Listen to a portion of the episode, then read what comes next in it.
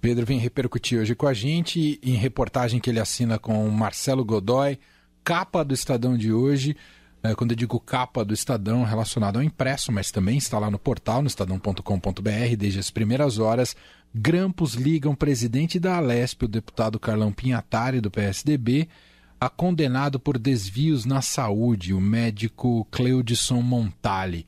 Pedro, conta melhor essa história para a gente, por favor. Pois é, Manuel, essa, essa reportagem de hoje é apenas a ponta de um iceberg que tem muito mais pela frente, que é uma operação chamada Operação Raio X, que é uma operação que vem já de alguns anos, lá desde de 2019, e que mostra como o, o Cleudson Garcia Mortali que é médico, e ele montou uma OS, uma organização social, para assumir é, hospitais municipais, hospitais que, que, eram públicos e passam a ser geridos por esse, por esse sistema é, público-privado, digamos assim, né?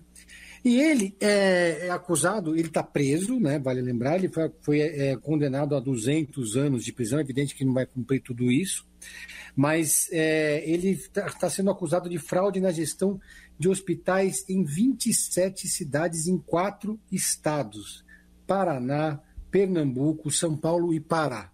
É um caso que chegou, inclusive, até a levar pedido de busca e apreensão. Houve um, é, busca e apreensão do, do, no, do, da família Barbalho, lá no Pará, para vocês terem uma ideia de até onde chega esse caso. E no caso aqui de São Paulo, que foi esse é, que envolveu o presidente da Assembleia, Carlão Pinhatari, o Carlão Pinhatari é, foi pego conversando com esse com o Cleudson.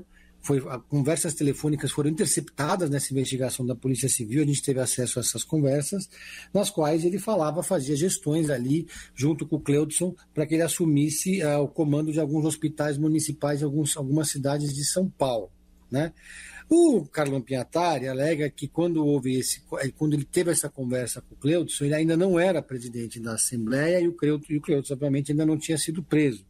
A questão é que o Carlão Piatari ele já era integrante da CPI das organizações sociais da saúde, né? Ou seja, e essa mesma CPI já tinha ouvido, ouvido Cleudson, ou seja, ele já era suspeito, já era investigado antes de ser preso, portanto, era alguém que já devia estar no radar do deputado Carlão É uma história é, bem cabeluda, para quem não se lembra, agora no dia 4 de janeiro houve uma busca e apreensão na casa do ex-governador Márcio França, em São Vicente, e essa operação está no mesmo âmbito é, da Operação Raio X. É o mesmo caso, só que o caso foi desmembrado em mais de uma delegacia, uma investigação que pode avançar muito porque há expectativa de que haja uma delação premiada. E essa delação premiada pode atingir diversos parlamentares e diversas lideranças políticas aqui do estado de São Paulo, dos dois lados do espectro político, né? porque não, não tem só é, gente ligada ao atual governo, tem gente ligada ao, ao governo também da gestão Márcio França, né, Emanuel? O caso é, é, grande e é cabeludo.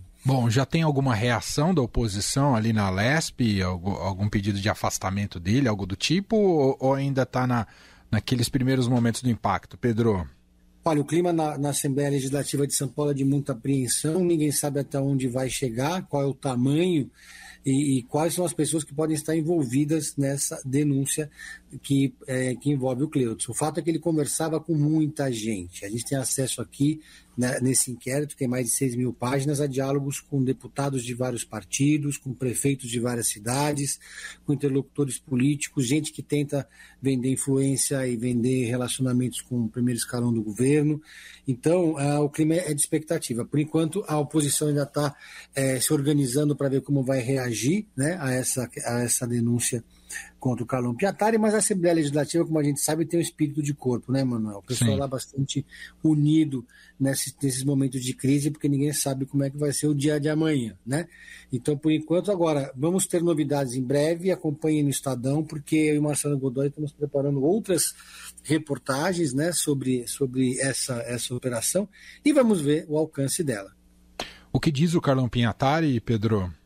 O Carlos Piatari alega que, de fato, ele não é investigado, ele está apenas citado ali na, nesse inquérito, ele aparece nas, nas conversas e nas interceptações telefônicas. Ele diz que não era presidente da Assembleia Legislativa na época, quando ele teve esse diálogo com o Cleudson, e que não tem nenhum tipo de envolvimento com essa organização criminosa que era liderada pelo Cleudson. Esse é o argumento do deputado é, Carlão Pinhatari. De fato, ele não está, ele não é réu, não está sendo investigado, mas ele aparece nas, nas, nas, nas interceptações telefônicas e também aparece em vários outros momentos sendo citado em diálogos que, né, desse inquérito. Muito bem. Você é Pedro Venceslau, repórter de política do Estadão. Quem quiser mais detalhes, então, sobre essa investigação, sobre essas ligações que o Pedro comentou aqui para a gente, está lá no estadão.com.br. Pedro, para fechar aquela dica básica do Pedro em série. Olha, é, vai estrear agora no dia 18, mais precisamente hoje é dia 15, né?